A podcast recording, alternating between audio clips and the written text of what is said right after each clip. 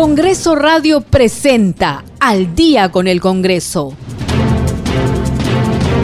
Una síntesis informativa del trabajo legislativo de representación y fiscalización del Parlamento Nacional. Una producción de la Oficina de Comunicaciones del Congreso de la República.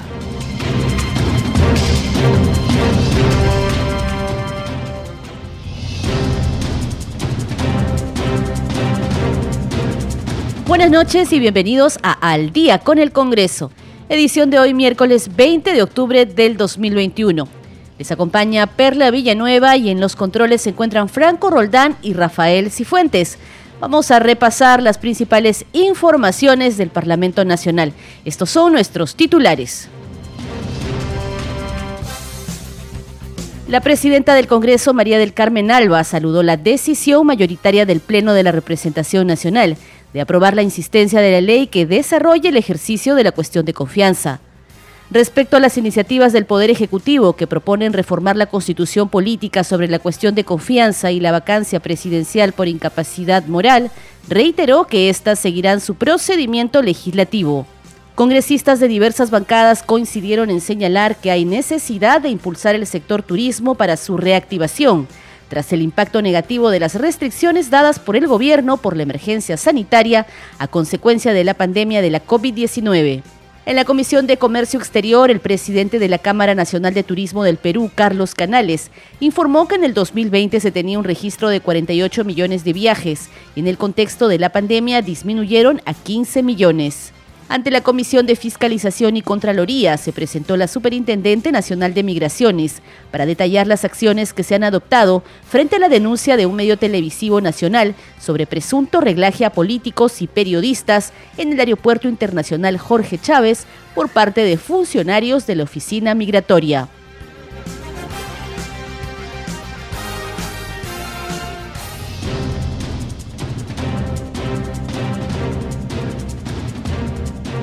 Usted está escuchando Al día con el Congreso. Vamos con el desarrollo de las principales informaciones.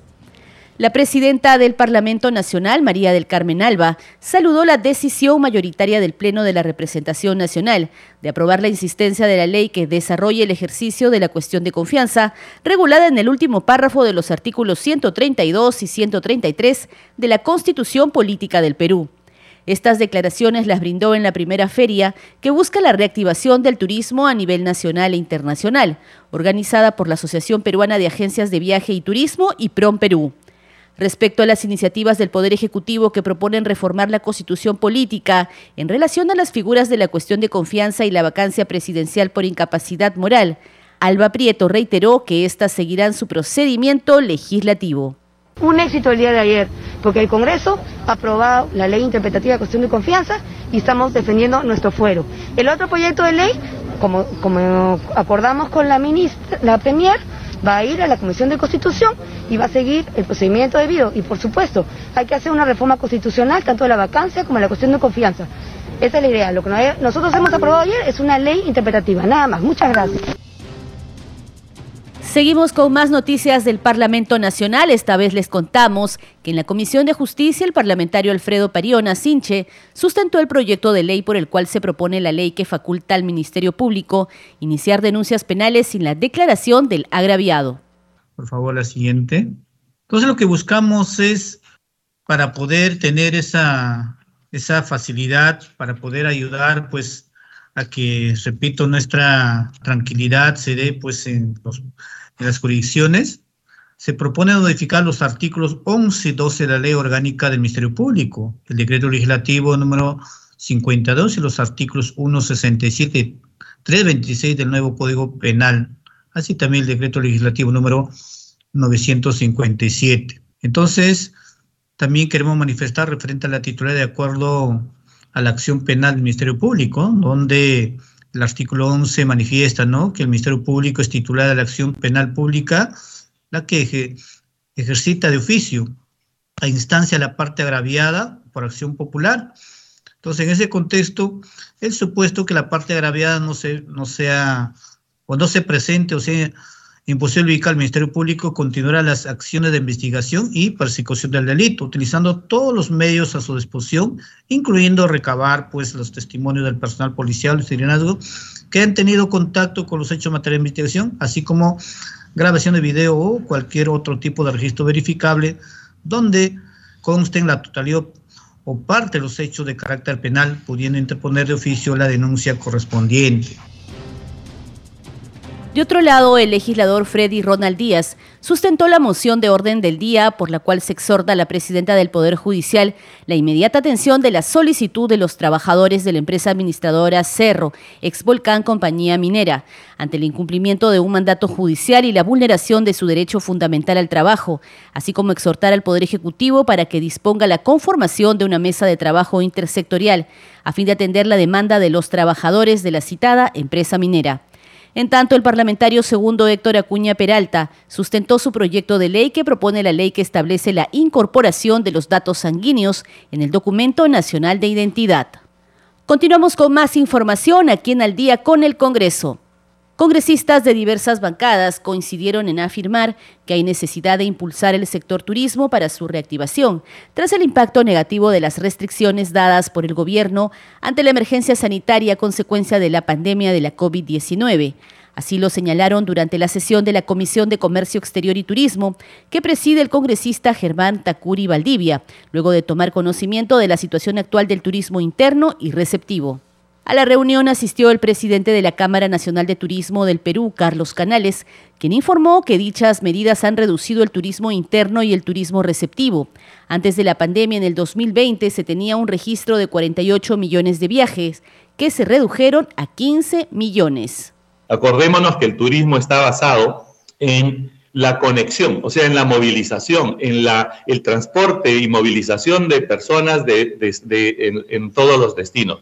Desde que hacemos turismo urbano, que vamos a comer anticuchos a Barranco o a Chorrillos o al Rímac, hasta viajar al extranjero, pasando por los, los viajes internos. Y la eh, conectividad, la movilización fue una de las primeras medidas que afectó el turismo porque existieron medidas de confinamiento, medidas de eh, cierres eh, de fronteras regionales, fronteras nacionales, etcétera. Y el segundo factor muy importante es el contacto con las personas. Tú en turismo trabajas para servir a otras personas, para atender a otras personas, para darle alegría a otras personas, sea en un restaurante, en el traslado desde el aeropuerto, en una excursión, en la venta de artesanías, en, la atención eh, de comprarme eh, un choclo con queso en cualquier lugar del interior del país. Hay un contacto permanente entre personas y ese es otro tema que se ha afectado. De tal forma que estas medidas de confinamiento, estas medidas de cuarentena, las medidas de distancia física han generado una, ah, una, paralización eh, durante prácticamente ocho meses, nueve meses de la actividad turística en el país. Acordémonos que el turismo es 92% eh, de nuestra actividad son MIPES y pymes. Solamente un 8% son mediana y gran empresa, pero que estas a su vez subcontratan a MIPES y pymes de tal forma que es un círculo virtuoso de conexión siempre de las MIPES y pymes con eh, el mercado. En la sesión también se presentó el viceministro de Comercio Exterior Diego Llosa Velázquez para informar sobre las acciones desarrolladas para el fortalecimiento del comercio exterior en el contexto de la pandemia COVID-19 y proyección al año 2022.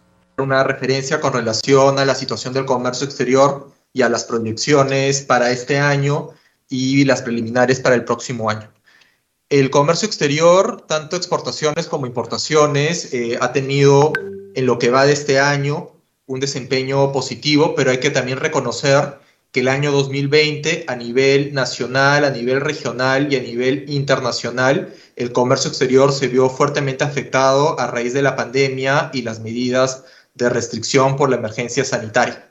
En ese sentido, eh, en el cuadro que presento se puede ver cómo entre el 2019 y el 2020 hay una caída de exportaciones, importaciones y comercio exterior, que es la suma de ambos indicadores, no solamente en el Perú, sino en América Latina y el mundo. Sin embargo, a julio de este año podemos apreciar una recuperación importante en las exportaciones peruanas, que están incluso por encima de la tasa de crecimiento de las exportaciones de América Latina y del mundo. Entre enero y julio de este año, las exportaciones peruanas han crecido 44, casi 45%, el promedio de América Latina ha sido de 30% y el del mundo de 29%, siendo el Perú uno de los países que están liderando el crecimiento de las exportaciones a nivel regional para América Latina. Y por su parte, el congresista Eduardo Castillo Rivas sustentó el proyecto de ley que propone modificar la ley del guía de turismo, el cual propone que el guía oficial de turismo sea la persona que cuente con título otorgado a nombre de la nación. Hoy en día solo se les considera guías de turismo a las personas que cuentan con título expedido por institutos superiores. Seguimos con más información aquí en Al día con el Congreso. En la Comisión de Fiscalización y Contraloría se presentó la Superintendente Nacional de Migraciones, Marta Cecilia Silvestre Casas, para dar cuenta sobre qué acciones se han tomado frente a la denuncia difundida por un medio televisivo nacional en torno a presuntos reglajes a políticos y periodistas en el Aeropuerto Internacional Jorge Chávez por parte de funcionarios de migraciones. La congresista Susel Paredes expresó su preocupación porque, según dijo, al conocer información personal reservada desde el sistema informático de la entidad, esta podría ser utilizada para cometer robos, extorsiones o secuestros. Preocupó, eh, señor presidente, por su intermedio a la señora encargada de migraciones, por ejemplo, la mamá del futbolista Guerrero. A ver, esa señora, como saben que su hijo gana muchísimo dinero, la pueden esperar en su destino y secuestrarla. Entonces, o puede pasar eso, me pongo en, el, en, el pellejo de un policía encubierto que está haciendo una investigación, una organización criminal internacional, y dice, el vuelo tal llega a Bogotá a tal hora, y con el número de vuelo yo verifico a qué hora llega el, el avión, llega el efectivo, lo secuestro y lo mato no se crean que estoy hablando de una película, estoy hablando de la realidad. Entonces, por eso mi preocupación. No, yo inclusive he renunciado a usar el protocolo en el aeropuerto porque más bien a mí me entretiene conversar con las personas en las colas y entonces yo no uso el protocolo. Pero sí es muy preocupante, señor presidente, por las personas que tienen a su cargo investigaciones de organizaciones criminales poderosísimas que son internacionales. Estoy hablando de trata de personas, de narcotráfico. Y entonces van a esperar en el otro aeropuerto a la persona para llevársela y matarla. Entonces esto no es un tema de la farándula, de ver quién se va a dónde, sino es un tema de seguridad personal muy grave. Entonces, yo concuerdo con lo que dice la señora directora de migraciones, o superintendenta, mejor dicho, y es que las personas que se dedican a servir al pueblo como funcionarios públicos y funcionarias públicas tienen que ser las mejores. Tienen que ser personas probas. Y tienen que ser personas que hayan asegurado que no van a cometer ninguna infracción que ponga en peligro a otras personas. Y por esas consideraciones, señor presidente, yo he escuchado con atención a la señora superintendenta, pero igual le solicito, señor presidente, que las investigaciones se hagan a profundidad y se castigue ejemplarmente a esos funcionarios que dejan mal a otros, que son buenos y que cumplen bien su trabajo. Muchas gracias por la deferencia, señor presidente y señora congresista Moyano, por haberme cedido la palabra antes. Gracias. Por su parte, el presidente de la Comisión de Fiscalización, Alejandro Aguinaga, solicitó a la funcionaria de Migraciones precisar qué acciones ha tomado sobre estos hechos que vulneran, según dijo, la ley de protección de datos personales. El saludo y la bienvenida a la superintendenta de Migraciones, a la doctora Silvestre Casas. Y se permite formularle algunas preguntas. Visto la amplia experiencia que tiene usted, señora superintendencia, en temas de anticorrupción, le pregunto, ¿es cierto, habiendo asumido recientemente el cargo de superintendenta, qué acciones ha adoptado respecto de estos graves hechos denunciados por un presunto reglaje que constituyen graves irregularidades y violación de diversas normas, como la Ley de Protección de Datos Personales, que ha afectado a políticos, periodistas y otras personas públicas, y si ya fueron notificados por el Ministerio de Justicia sobre algún procedimiento administrativo respecto a la inobservancia de esta norma de protección de datos personales. Siendo ministro del Interior, el señor Luis Roberto Barranzuela Bit, su jefe inmediato y funcionario que la ha designado, dígame, ¿ha sido usted convocada por dicho ministro a fin de solicitarle algún informe o medida que haya adoptado o darle alguna disposición correctiva u orientadora y que ésta a su vez sea de conocimiento del presidente de la República? Con respecto a estos chats que se han publicado, en el informe que se presenta este último domingo, en punto final, se puede observar la existencia de diversos números telefónicos que comprenden el chat e identifican de manera precisa a dos funcionarios de migraciones, Eduardo Ramírez Guamán y Jean-Paul Arce Sáenz, al respecto. ¿Qué cargos de confianza ocupan ambas personas? ¿Se puede saber quiénes son los demás integrantes del chat?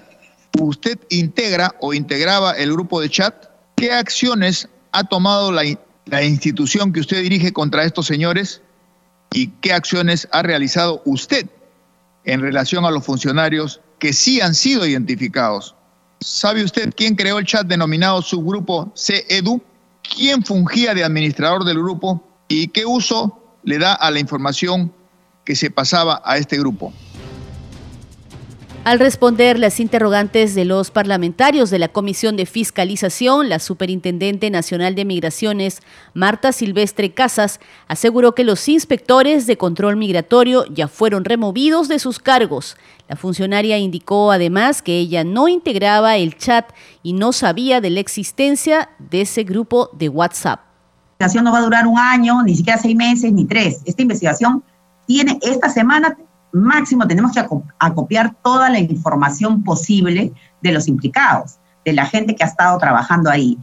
Eh, me pregunta si el, el, ministro me ha convocado. Eh, el ministro está informado, es mi, yo pertenezco al sector interior y obviamente paso toda la información, todas las acciones que estoy ejecutando, las pongo en conocimiento del despacho y lo único que nos ha pedido el despacho es que seamos céleres con la investigación y que sigamos reportando los resultados. Eh, me pregunta también, congresista, eh, sobre los números de teléfono, sobre las personas que han aparecido ahí.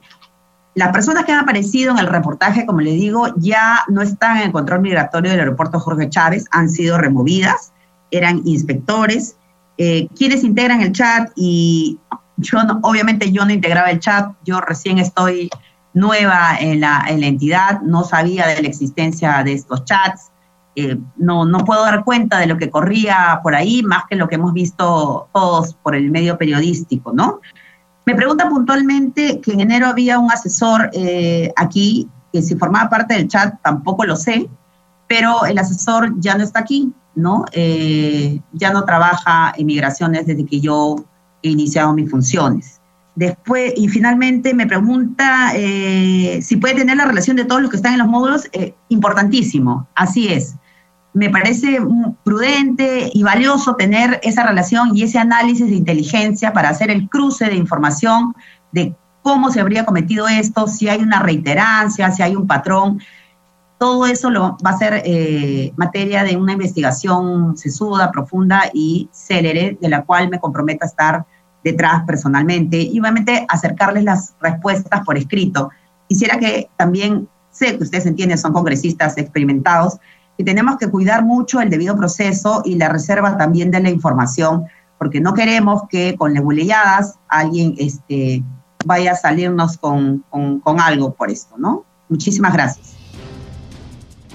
Seguimos con más noticias del Parlamento Nacional. Les vamos a contar ahora que en la Comisión de Presupuesto, el gerente regional del Gobierno Regional de Lima Metropolitana, Neptalí Sánchez Figueroa, sustentó el presupuesto asignado para el año 2022 de la comuna. En la sesión, los parlamentarios de diversas bancadas le consultaron sobre las acciones legales tomadas por la municipalidad respecto a la avenida Ramiro Priale.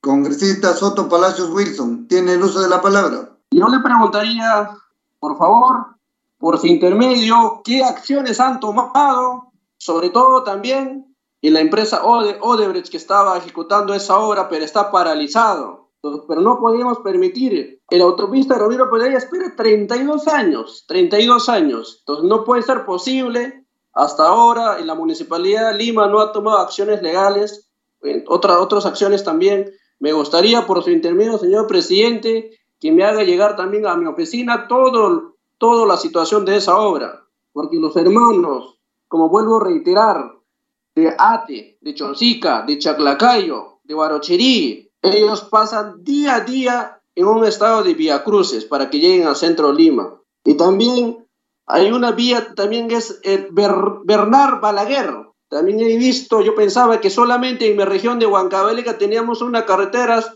abandonadas, pero sin embargo también lo hay aquí en la ciudad de Lima. Este Bernard Balaguer son, son había todo, todo olvidado, está sin asfalto, todo hueco, hueco. No puede ser posible también que esté pasando en la capital eso.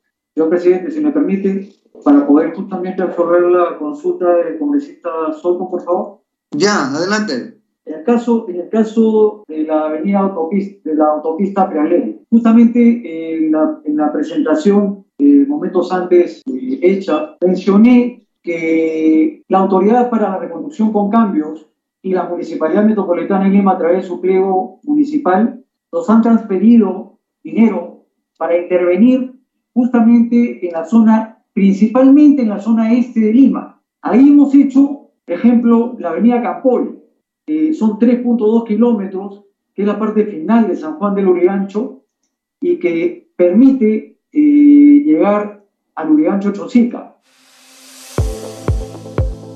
Congreso en redes. Es momento de darle el pase a nuestra compañera de la multiplataforma de noticias del Congreso, Estefanía Osorio, que nos trae el recuento de las publicaciones en redes sociales de los parlamentarios. Estefanía, te escuchamos. ¿Qué tal Perla? Muchas gracias por el pase y bienvenidos a Congreso en Redes. Es momento de ver las publicaciones más destacadas de los congresistas de la República y por supuesto lo que publican en las redes sociales del Parlamento Nacional. Hoy, miércoles 20 de octubre, empezamos con una publicación de la primera vicepresidenta del Congreso, Lady Camones, quien sostuvo una reunión con el presidente de Indecopi, Julián Palacín, a fin de coordinar acciones en defensa del consumidor e impulsar las marcas colectivas de la ciudad Ancash, a fin también de darle un plus a nuestros hermanos emprendedores de su región. Ella cerró este mensaje con un hashtag Trabajando por Ancash. Y por otro lado, el parlamentario Juan Burgos reafirmó su compromiso con los dirigentes del sindicato de Salaberry durante una asamblea que organizó. Él se comprometió a promover el respeto de los derechos laborales, pero dentro del margen democrático y un total de 28 frascos de la vacuna Pfizer fueron desaparecidas de un local del Colegio de Ingenieros ubicado en San Jerónimo, en Cusco. Así lo demandó la parlamentaria Katy Ugarte desde su cuenta de Twitter. Ella resaltó que esto es un delito. Esperamos que los responsables sean sancionados. La congresista Magali Ruiz compartió un saludo también por el Día Mundial de la Estadística, que es una rama de las matemáticas cuyos datos numéricos y gráficos oportunos, exactos y fiables nos informan sobre los avances y resultados de una gestión dentro de una empresa e instituciones públicas y privadas pero también cabe resaltar que hoy se celebra el Día del Periodista Deportivo, así lo recordó la congresista Diana González. Ella envió un saludo a los encargados de transmitirnos la emoción de cada hazaña deportiva. Feliz Día del Periodista Deportivo, una ardua labor por llevarnos al detalle la acción del deporte nacional. Muy bien amigos, hemos llegado al final de Congreso en redes. Perla, los invito a todos a seguirnos a través de nuestras redes sociales. Estamos en Facebook, Twitter e Instagram como Congreso Perú. No se olviden de seguir las redes sociales también de Congreso Radio y también el TikTok de Congreso Perú. Conmigo será hasta la próxima. Muy buenas noches. Gracias Estefanía por esa información. Nos reencontramos mañana.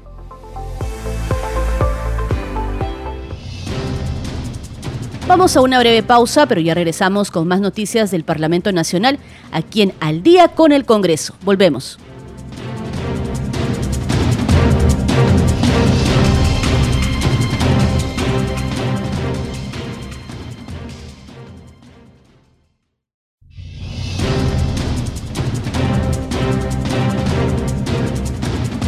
Bienvenidos a la segunda media hora informativa aquí en Al día con el Congreso. Estos son nuestros titulares. La presidenta del Congreso, María del Carmen Alba, saludó la decisión mayoritaria del Pleno de la Representación Nacional de aprobar la insistencia de la ley que desarrolle el ejercicio de la cuestión de confianza. Respecto a las iniciativas del Poder Ejecutivo que proponen reformar la constitución política sobre la cuestión de confianza y la vacancia presidencial por incapacidad moral, reiteró que éstas seguirán su procedimiento legislativo. Congresistas de diversas bancadas coincidieron en señalar que hay necesidad de impulsar el sector turismo para su reactivación, tras el impacto negativo de las restricciones dadas por el gobierno por la emergencia sanitaria a consecuencia de la pandemia de la COVID-19.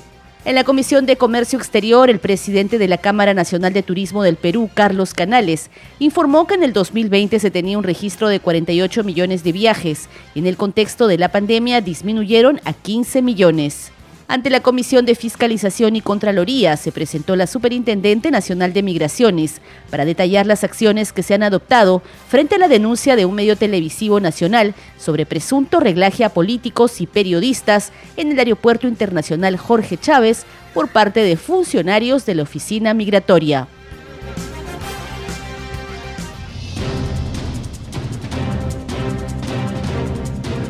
Y a esta hora tenemos información con nuestra compañera de Congreso Radio, Danitza Palomino. Gracias Perla, les informamos a los oyentes de Radio Nacional y Congreso Radio que el 25 de octubre a las 11 de la mañana se presentará el gabinete ministerial para solicitar el voto de confianza. Así lo ha confirmado la presidenta del Congreso, María del Carmen Alba Prieto, mediante un oficio que se ha enviado a la presidenta del Consejo de Ministros, Mirta Vázquez. El oficio dice lo siguiente, de mi mayor consideración, me dirijo a usted para saludarla e invitarla en compañía de los miembros de su gabinete ministerial a la sesión que el Pleno del Congreso de la República celebrará el lunes 25 de octubre del 2021 a las 11 de la mañana en atención a la solicitud que contiene su oficio y en virtud a lo dispuesto por el artículo 130 de la Constitución Política del Perú. En la mencionada sesión del Pleno, que se desarrollará de acuerdo con lo previsto en los artículos 54, inciso E, 55, inciso E y 82 del reglamento del Congreso, la representación nacional escuchará su exposición y debatirá sobre la política general del gobierno y las principales medidas que requiere su gestión. Con esta ocasión expreso a usted, señora presidenta del Consejo de Ministros, mi especial consideración. Atentamente, María del Carmen Alba Prieto, presidenta del Congreso de la República. Bien, Perla, entonces confirmado el lunes 25 a las 11 de la mañana se presentará el gabinete presidido por Mirta Vázquez ante el Pleno del Congreso para solicitar el voto de confianza. Siga usted en estudios. Continuamos en Al día con el Congreso. Vamos a enlazarnos telefónicamente con la congresista Marlene Portero López. Ella es vicepresidenta de la Comisión de Inclusión Social del Congreso. Congresista, buenas noches. ¿Cómo está? Perla, muy buenas noches. Gracias por la oportunidad. Saludos a todos, a quienes nos escuchan en este momento. Muy bien, congresista. Bueno, Justamente queríamos conversar con usted porque eh, todo el mes de noviembre viene sesionando la Comisión de Presupuesto y se está debatiendo el proyecto de presupuesto del Ejecutivo para el próximo año. Usted está solicitando formalmente la modificación de este proyecto para que se pueda modificar el término de autorizar a obligar a los gobiernos regionales y locales para que estos utilicen el 1% de su presupuesto a la atención de las necesidades de las personas con discapacidad. Coméntenos, por favor. Mira, según el oficio 068, dirigido al presidente Héctor Acuña Peralta, presidente de la Comisión de Presupuesto, estamos solicitando formalmente la modificación de este proyecto en el sentido de cambiar el término autorizar a obligar a los gobiernos regionales y locales, porque bien es cierto, ellos tienen el 1%, el 1 de su presupuesto institucional a la atención de las personas con discapacidad. Y eso ha sido siempre. Pero, ¿qué pasa? Están autorizados. Y esto no lo utilizan correctamente porque ese pequeño, pequeñísimo presupuesto que estas, estas autoridades manejan, no lo utilizan verdaderamente en las necesidades de las, de las personas con discapacidad. El 0.5% de su presupuesto va dirigido a obras de mantenimiento, reparación, adecuación o destinos a mejorar según a promover la mejor accesibilidad de la infraestructura urbana de las ciudades, lo cual, Perla, si algún día tú te vas aquí mismo en Lima, menos será en nuestras regiones que no hay rampas accesibles, no hay baños accesibles en todo lo que son las instituciones locales y mucho menos a veces en las privadas, en las cuales nuestros hijos, nuestras personas con discapacidad, adultos eh, mayores y personas en riesgo no tienen esa accesibilidad correcta. Entonces, ahí no cumple. Otro utilizan el 0.5% en presupuesto también para financiar gastos operativos, planes, programas, servicios que, que por ley les corresponde, que tampoco lo usan, Perla. Por decir, ha sido el día 16 de octubre, el Día de la Persona con Discapacidad. ¿Y qué pasa? Que en estos, estos, este es, mm, como es la miseria del 0.5%, lo utilizan en qué?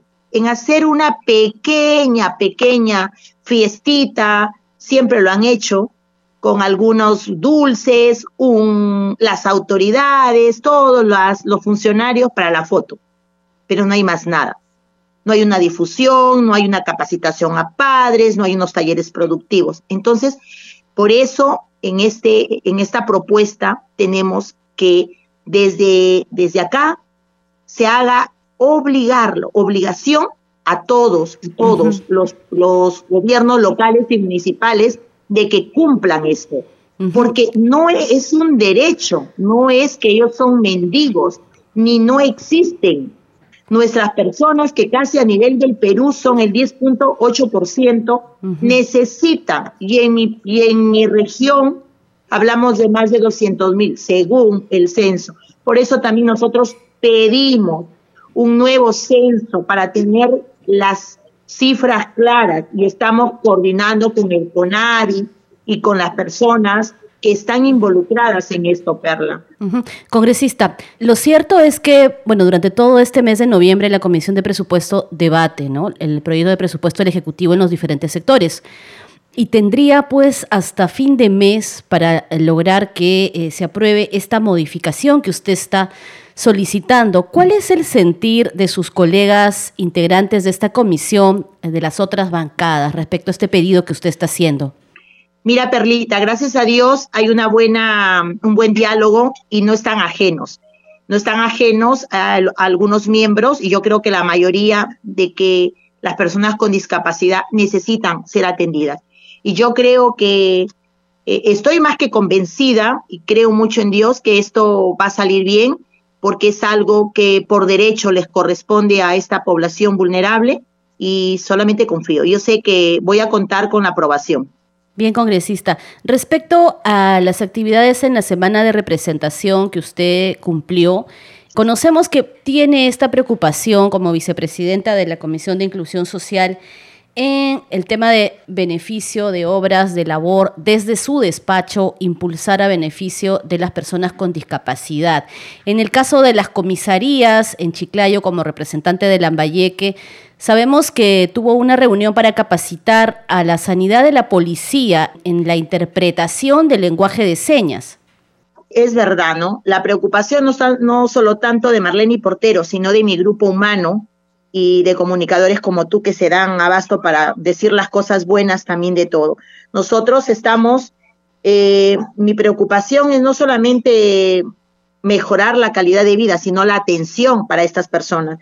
Y aquí estamos haciendo un proyecto binomio entre mi, oficina y las comisarías. Esas comisarías que están también de la mano de una gran mujer que ha sido en la comisaría de familia en José Leonardo Ortiz, la mayor Ana Rosa Portocarrero, entrelazada con el equipo que tengo, pues hemos inaugurado el primer taller de lenguaje de señas. Y esto lo quiero hacer en mis 38 distritos con toda la policía. Y no solamente con la policía, sino con todas las instituciones que tengan que ver con atención al público. Bancos, municipalidades, el ASUNAR, el OCITEL y todo, porque sabes que así romperíamos la brecha de la mala atención porque no están preparados ni capacitados personas este, de lenguaje de señas y para así romper la brecha de la marginación y la desigualdad entre las personas con discapacidad auditiva, que eso para mí es algo importantísimo. Si hablamos en un mundo de inclusión, pues ahora nos están incluyendo verdaderamente. Nos rasgamos las vestiduras de educación inclusiva, salud inclusiva, eh, accesibilidad inclusiva, el transporte inclusivo, que eso también vamos a tener una campañita antes de terminar el mes de, de octubre con un grupo de, con EZ, con varias personas con discapacidad y salir a pegar afiches, pegatines en los carros con mi, con todos mis chicos de, de mi oficina, porque eso también sería difusión y decir pues que ellos existen, romper ese paradigma de pobrecitos, no se pueden. Entonces yo creo que en ese aspecto y esperamos contar también con tu apoyo. Claro que sí, congresista, por supuesto. Precisamente para los oyentes, nuestros oyentes, que sepan cómo pueden contactarse con usted y hacerle llegar estas demandas, las necesidades que, si bien es cierto, pues los congresistas no tienen ejecución de presupuesto, ¿no? De gasto, de presupuesto, pero sí pueden a través de sus despachos gestionar iniciativas legislativas, eh, ciudadanas y sobre todo escuchar las demandas de la población, en este caso la población preferida a personas con discapacidad. ¿A dónde pueden dirigirse? ¿Cómo la ubican, congresista? Al correo hportero.congreso.go. O si no, estoy en el edificio Fernando Belaunde, 358, mi oficina es 403. Y en Lambayeque, congresista, donde usted ha empezado toda esta, esta labor a beneficio de las personas con discapacidad. Estamos en el, en el Ubicentro de la Plaza de Armas, oficina 101, y ahí está el, nuestro coordinador, licenciado Richard, Richard Oblitas, para cualquier comunicación. Y la mayoría en, Chiclayo conoce mi casa. Creo que todo el mundo va a mi casa y ahí también pueden dejar, que es en Manzana F, lote 19, Pueblo Joven Jorge Basadre, al frente del Hospital Regional. Y en las redes sociales, las redes sociales que ahí estarán siendo atendidos y también recibiendo la respuesta correcta, porque nosotros mayormente es eso, ¿no? El seguimiento, el responder las solicitudes y no ofrecer lo que no se cumple. Yo creo que de la mano de todos, también estamos, hemos aperturado también la primera sala de terapia física y rehabilitación en el distrito de Olmos. Eso a título personal mío y de mi, y de mi equipo, de todos, porque esto es una, es algo de todos.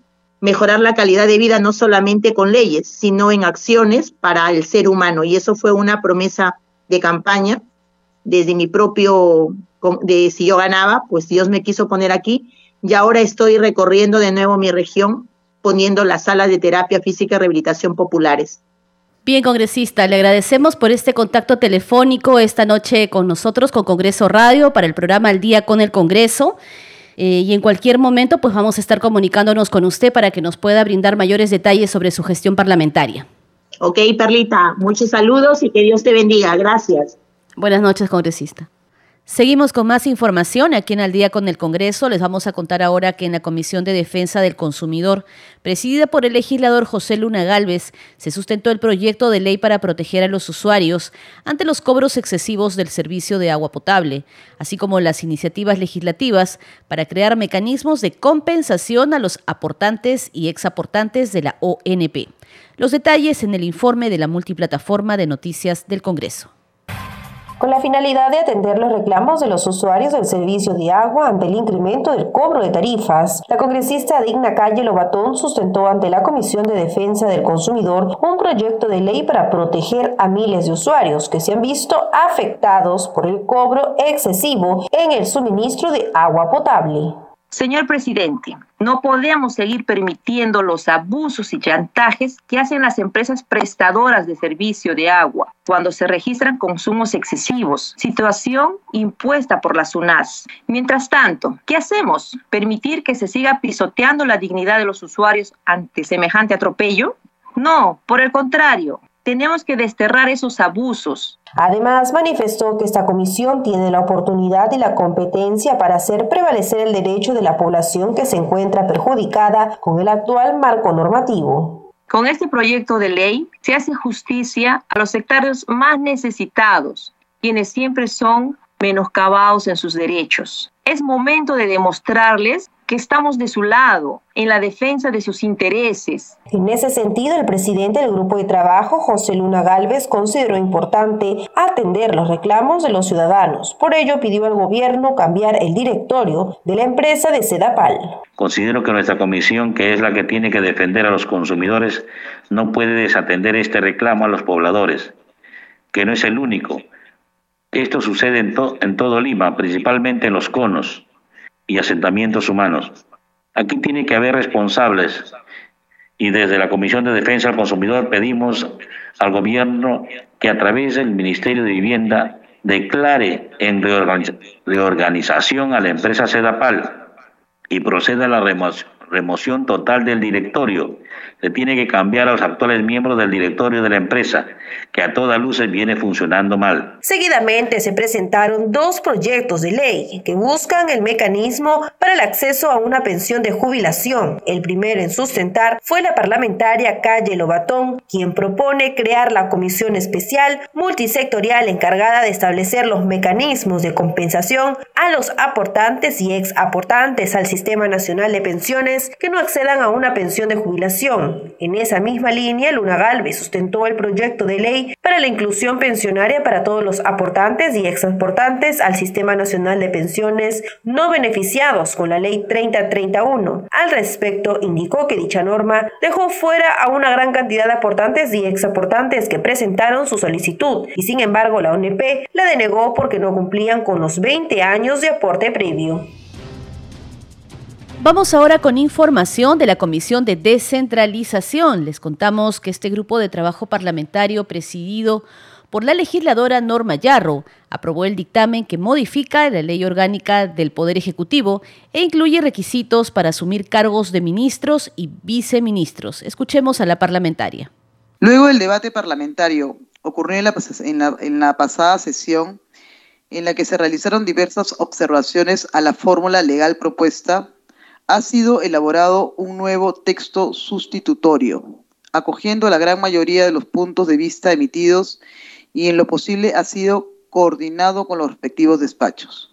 Estas modificaciones en la ley orgánica del Poder Ejecutivo acerca del procedimiento para la designación de ministros y viceministros se da en un marco de respeto a la Constitución y ponderando la aplicación de los principios que representa presunción de inocencia, equilibrio de poderes, sin quitar ninguna prerrogativa al jefe del Estado y al presidente del Consejo de Ministros, pero al mismo tiempo respondiendo a la necesidad de transparencia frente a una ciudadanía, permitiendo el pleno conocimiento del desempeño como ciudadano de quienes son propuestos para ejercer una responsabilidad pública en el Poder Ejecutivo. Se hicieron varias propuestas durante la comisión que tuvimos en el predictamen, recaídos en los proyectos de ley 05, 037 y 051. Eh, está el congresista Diego Bazán. Se han adoptado y se ha acogido la propuesta, ¿no? que donde se dice, se ha en una parte de la propuesta es, se ha optado por e-, efectuar una precisión a la propuesta especificando que ésta se refiere a incluir como impedimento para ser nombrado ministro el encontrarse con investigación fiscal preparatoria o siendo juzgados ante el Poder Judicial. Encontrando consenso entre los congresistas de la comisión, se acogió esta propuesta. También tenemos este que no solamente alcanzaría a los ministerios de eh, Defensa, Interior y Relaciones Exteriores, sino a todo el Consejo de Ministros. También fue una propuesta que acercó el congresista Diego Bazán. Tenemos también una propuesta que acercó la congresista Marta Moyano, que también se acogió parte de ella, que se propuso que no se incluya el artículo 26A, sino el 15A de la Ley Orgánica del Poder Ejecutivo. En la medida que el artículo 15 es, referido al Consejo de Ministros, mientras que el 27 se refiere a la Secretaría General de Ministerios. Eso se ha tomado en cuenta. También se ha planteado la modificación del artículo 26A para incluir también a los viceministros en el alcance de la propuesta legislativa. Congreso Regional. En la línea telefónica tenemos enlazado a nuestro compañero Josman Valverde de la multiplataforma de noticias del Parlamento Nacional para que nos brinde la secuencia regional. Adelante Josman, buenas noches. Gracias, así es. Eh, el grupo de trabajo de seguimiento a la emergencia educativa ha sesionado esta mañana y esto para anunciar que va a solicitar información precisa al Ministerio de Educación para la reanudación de clases presenciales con garantías. La titular de este grupo, la congresista Flor Pablo, ha advertido que, de acuerdo a las inspecciones que ha realizado ella y diferentes parlamentarios en muchas zonas del país en la última semana de representación y también en otros viajes que han desarrollado precisamente para verificar la, la situación de los planteles, existen muchos que están en total abandono y por ello ha adelantado que se va a solicitar al ministro del sector, Carlos Gallardo, que se puedan realizar visitas inopinadas para constatar así la situación de eh, las instituciones educativas.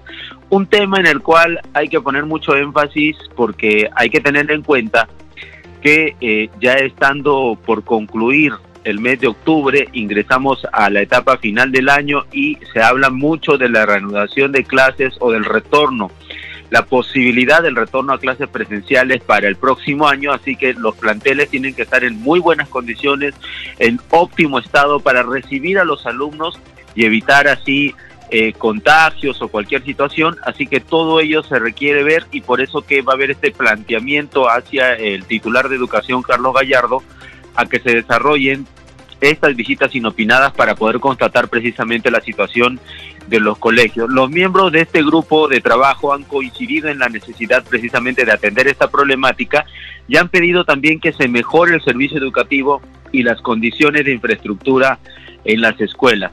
El grupo de trabajo de seguimiento a la declaratoria de emergencia educativa ha recibido también hoy eh, a el señor Eduardo Peláez, que es el director del PRONIET, y al Víctor Freun, que es director de innovación tecnológica del MINEDU, ellos han expuesto acerca de las condiciones para el retorno a clases, la conectividad de equipos electrónicos, que es otro tema al cual también se debe apuntar porque eh, se requiere modernizar precisamente las instituciones, tener acceso a Internet para que eh, los escolares puedan tener una educación óptima y acceder precisamente a estos recursos para poder continuar con sus estudios. El representante del PRONIET ha indicado que equivale a más de 100 mil millones de soles que involucra más de 55 mil locales educativos. De ellos, más de 21 mil locales educativos, de acuerdo a lo que es informado, están en riesgo muy alto de colapso. Así que el trabajo es urgente en este sector con miras precisamente a que los escolares tengan un eventual retorno a clases presenciales óptimo, sin riesgos, y en eso está trabajando este grupo eh, de la Comisión de Educación, este grupo de trabajo que está a cargo de la congresista Flor Pablo, para que precisamente los escolares puedan retornar a clases, eventualmente si así se decide, pero con eh, ya menos riesgos y con planteles completamente adecuados para recibirlos. La información entonces, continuamos en estudios con más noticias. Adelante. Gracias por esa información, Josma. Nos reencontramos mañana. Y a esta hora les presentamos la secuencia Hoy se promulgó, elaborado por las multiplataformas de noticias.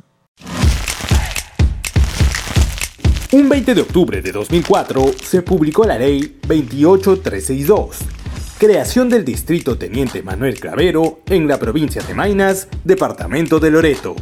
El Congreso de la República aprobó esta ley con la finalidad de crear el Distrito Teniente Manuel Clavero, con su capital el centro poblado Soprín Vargas, el mismo que se eleva a la categoría de pueblo en la provincia de Mainas, departamento de Loreto. Antes de despedirnos, vamos a repasar una vez más los titulares de la presente jornada informativa. La presidenta del Congreso, María del Carmen Alba, saludó la decisión mayoritaria del Pleno de la Representación Nacional de aprobar la insistencia de la ley que desarrolle el ejercicio de la cuestión de confianza. Respecto a las iniciativas del Poder Ejecutivo que proponen reformar la constitución política sobre la cuestión de confianza y la vacancia presidencial por incapacidad moral, reiteró que éstas seguirán su procedimiento legislativo. Congresistas de diversas bancadas coincidieron en señalar que hay necesidad de impulsar el sector turismo para su reactivación, tras el impacto negativo de las restricciones dadas por el gobierno por la emergencia sanitaria a consecuencia de la pandemia de la COVID-19. En la Comisión de Comercio Exterior, el presidente de la Cámara Nacional de Turismo del Perú, Carlos Canales, informó que en el 2020 se tenía un registro de 48 millones de viajes y en el contexto de la pandemia disminuyeron a 15 millones. Ante la Comisión de Fiscalización y Contraloría se presentó la Superintendente Nacional de Migraciones para detallar las acciones que se han adoptado frente a la denuncia de un medio televisivo nacional sobre presunto reglaje a políticos y periodistas en el Aeropuerto Internacional Jorge Chávez por parte de funcionarios de la Oficina Migratoria.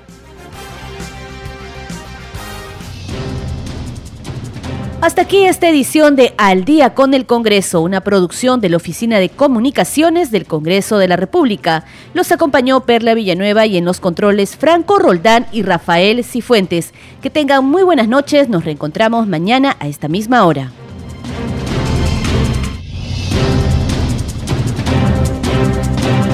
Congreso Radio presentó Al día con el Congreso. Una síntesis informativa del trabajo legislativo de representación y fiscalización del Parlamento Nacional. Una producción de la Oficina de Comunicaciones del Congreso de la República. Los invitamos a visitar nuestras redes sociales y sitio web ingresando a www.go.p.